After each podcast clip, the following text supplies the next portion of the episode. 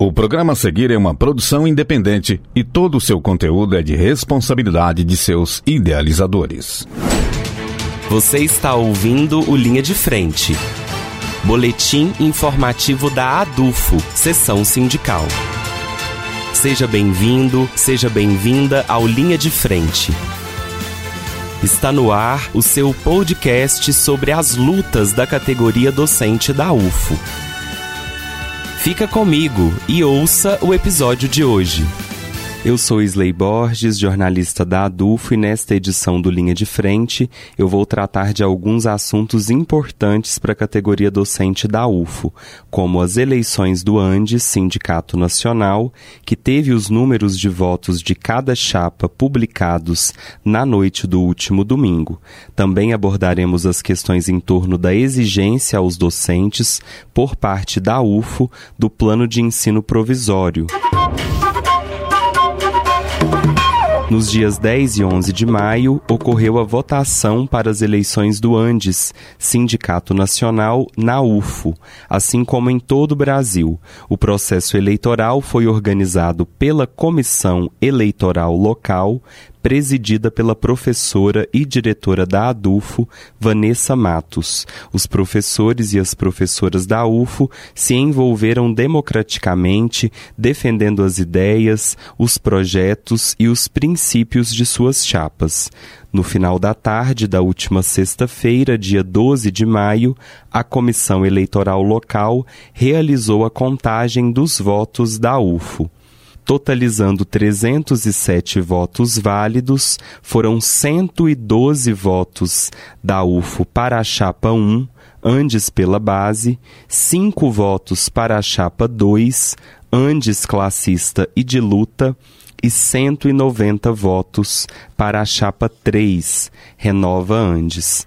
Na noite de domingo, 14 de maio, a Comissão Eleitoral Central fez a divulgação do resultado final da computação dos votos.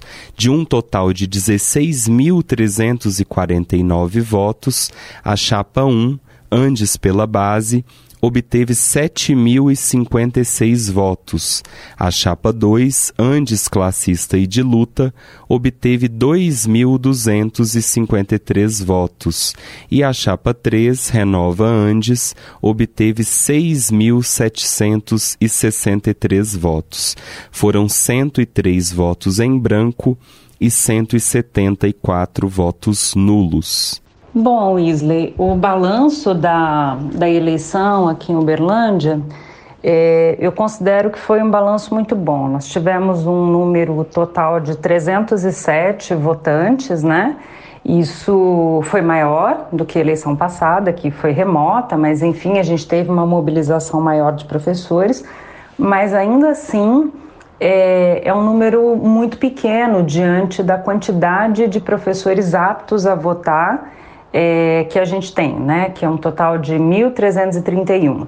E desses, apenas 307 votaram. Né? Então, seria interessante é, que a gente tentasse intensificar também essas ações numa próxima eleição. De uma maneira geral, nós tivemos urnas é, em todos os campi da universidade, inclusive nos fora de sede, né? com horário estendido, então das 8 da manhã até as 20 justamente pensando em atender a categoria docente. É, tivemos algumas intercorrências, né? Então, por exemplo, atraso na chegada de urnas. Patos de Minas a gente teve um atraso na chegada, mas aí foi uma questão é, que saiu do controle da, da CEL.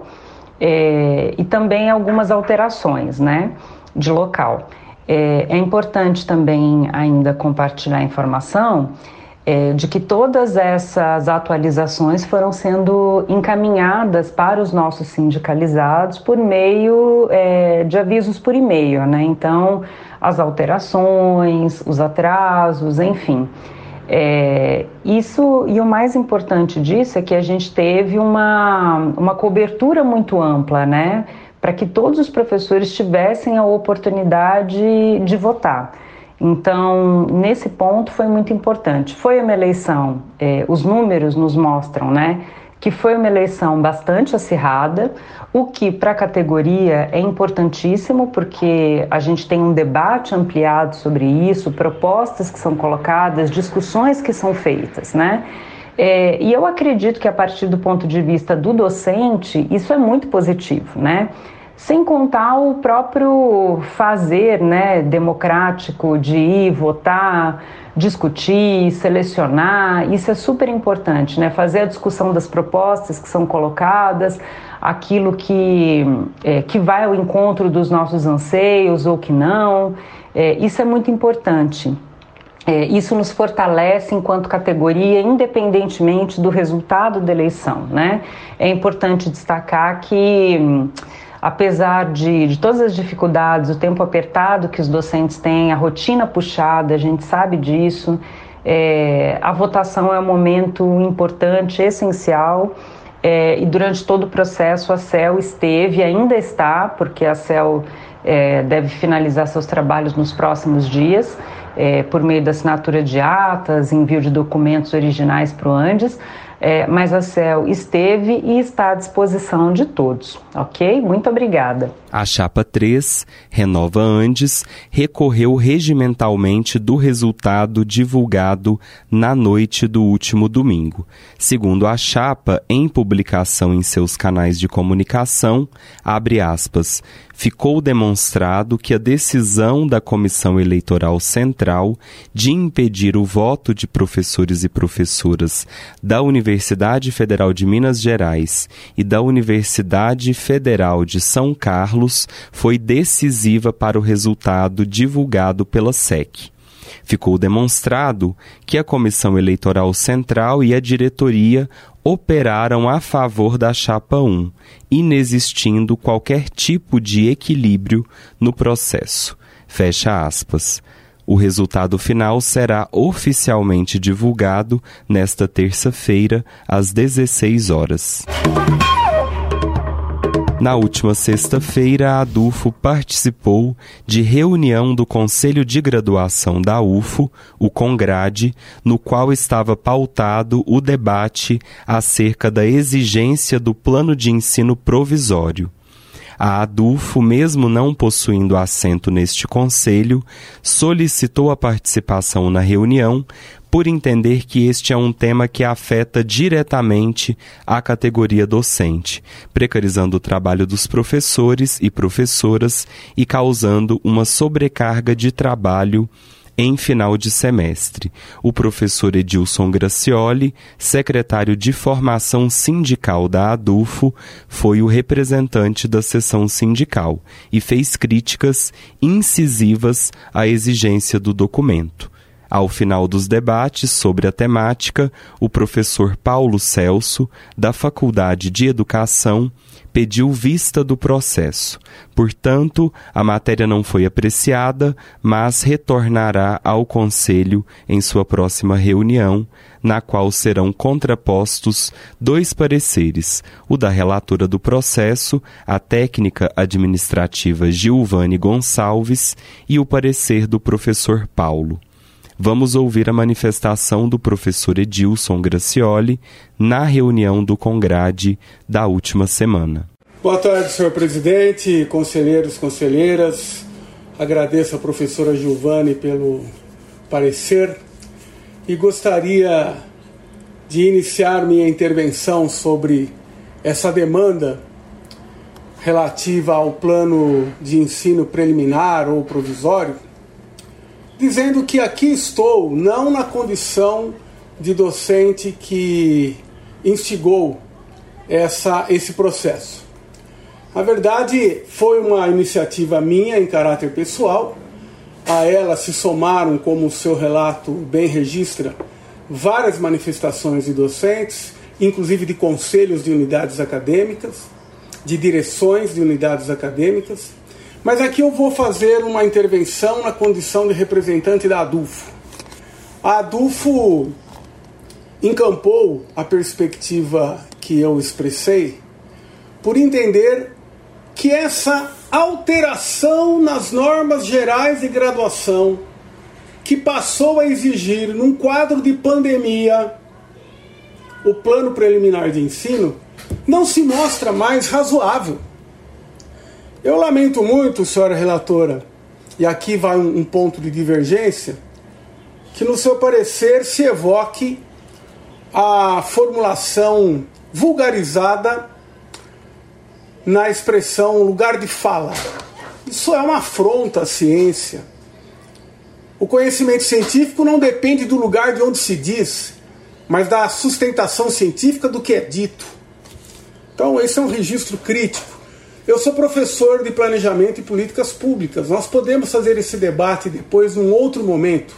Agora, denominar o plano de ensino preliminar de política pública é descabido, é um exagero.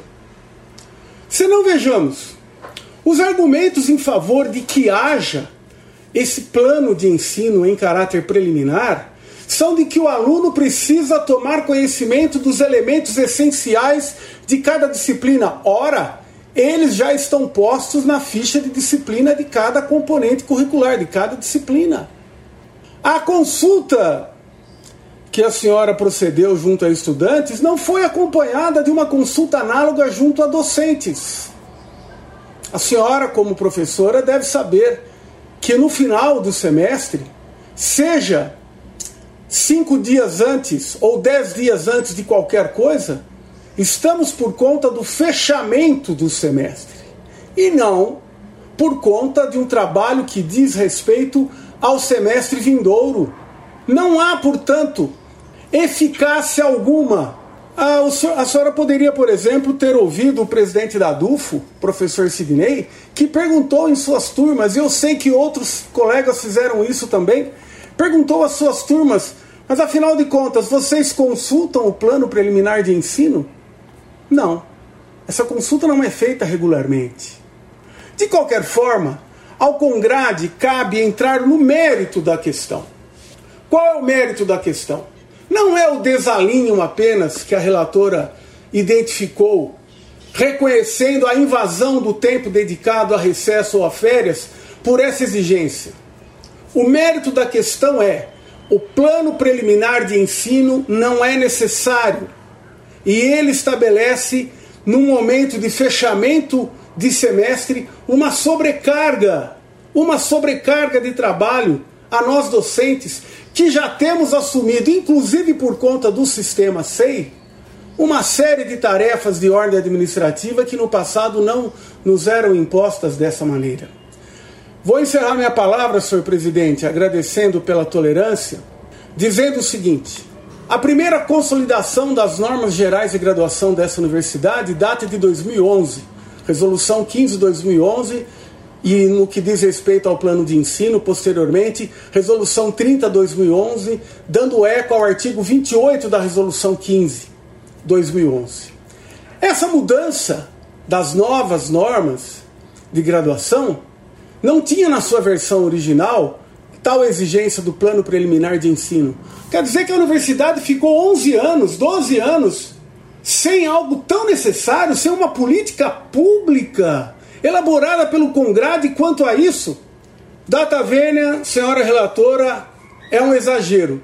Ah, o meu encaminhamento, e eu não tenho sequer direito, a, DUFA não tem assento nesse conselho, e mesmo que tivesse, não poderia votar, mas o meu encaminhamento é que os coordenadores, em particular, que operam esse sistema, tenham a lucidez necessária para que essa exigência seja revogada.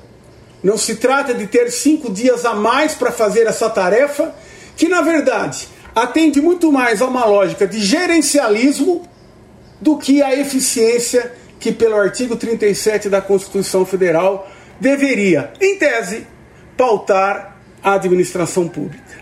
Depois, se for o caso, eu peço reinscrição, agradeço pela tolerância, devolvo a palavra ao senhor presidente. A ADUFO permanecerá atenta às decisões do Congrade sobre a questão da exigência do plano de ensino provisório e, assim que possível, eu trarei atualizações sobre esta pauta para os docentes da UFO. Eu agradeço a companhia de todos os ouvintes e informo que os desdobramentos dos assuntos tratados nesta edição do Linha de Frente estarão publicados nos canais de comunicação da ADUFO. Esta é uma produção do setor de comunicação da ADUFO, seção sindical. A ADUFO é a seção sindical que representa os professores e as professoras da UFO. Para mais informações, acesse o nosso site adufo.org.br e acompanhe as nossas redes sociais. Estamos no Facebook, Instagram, YouTube e Spotify. É só procurar por Adufo SS. Aquele abraço e até a próxima semana. O conteúdo que você ouviu é de uma produção independente, sendo assim de inteira responsabilidade de seus idealizadores.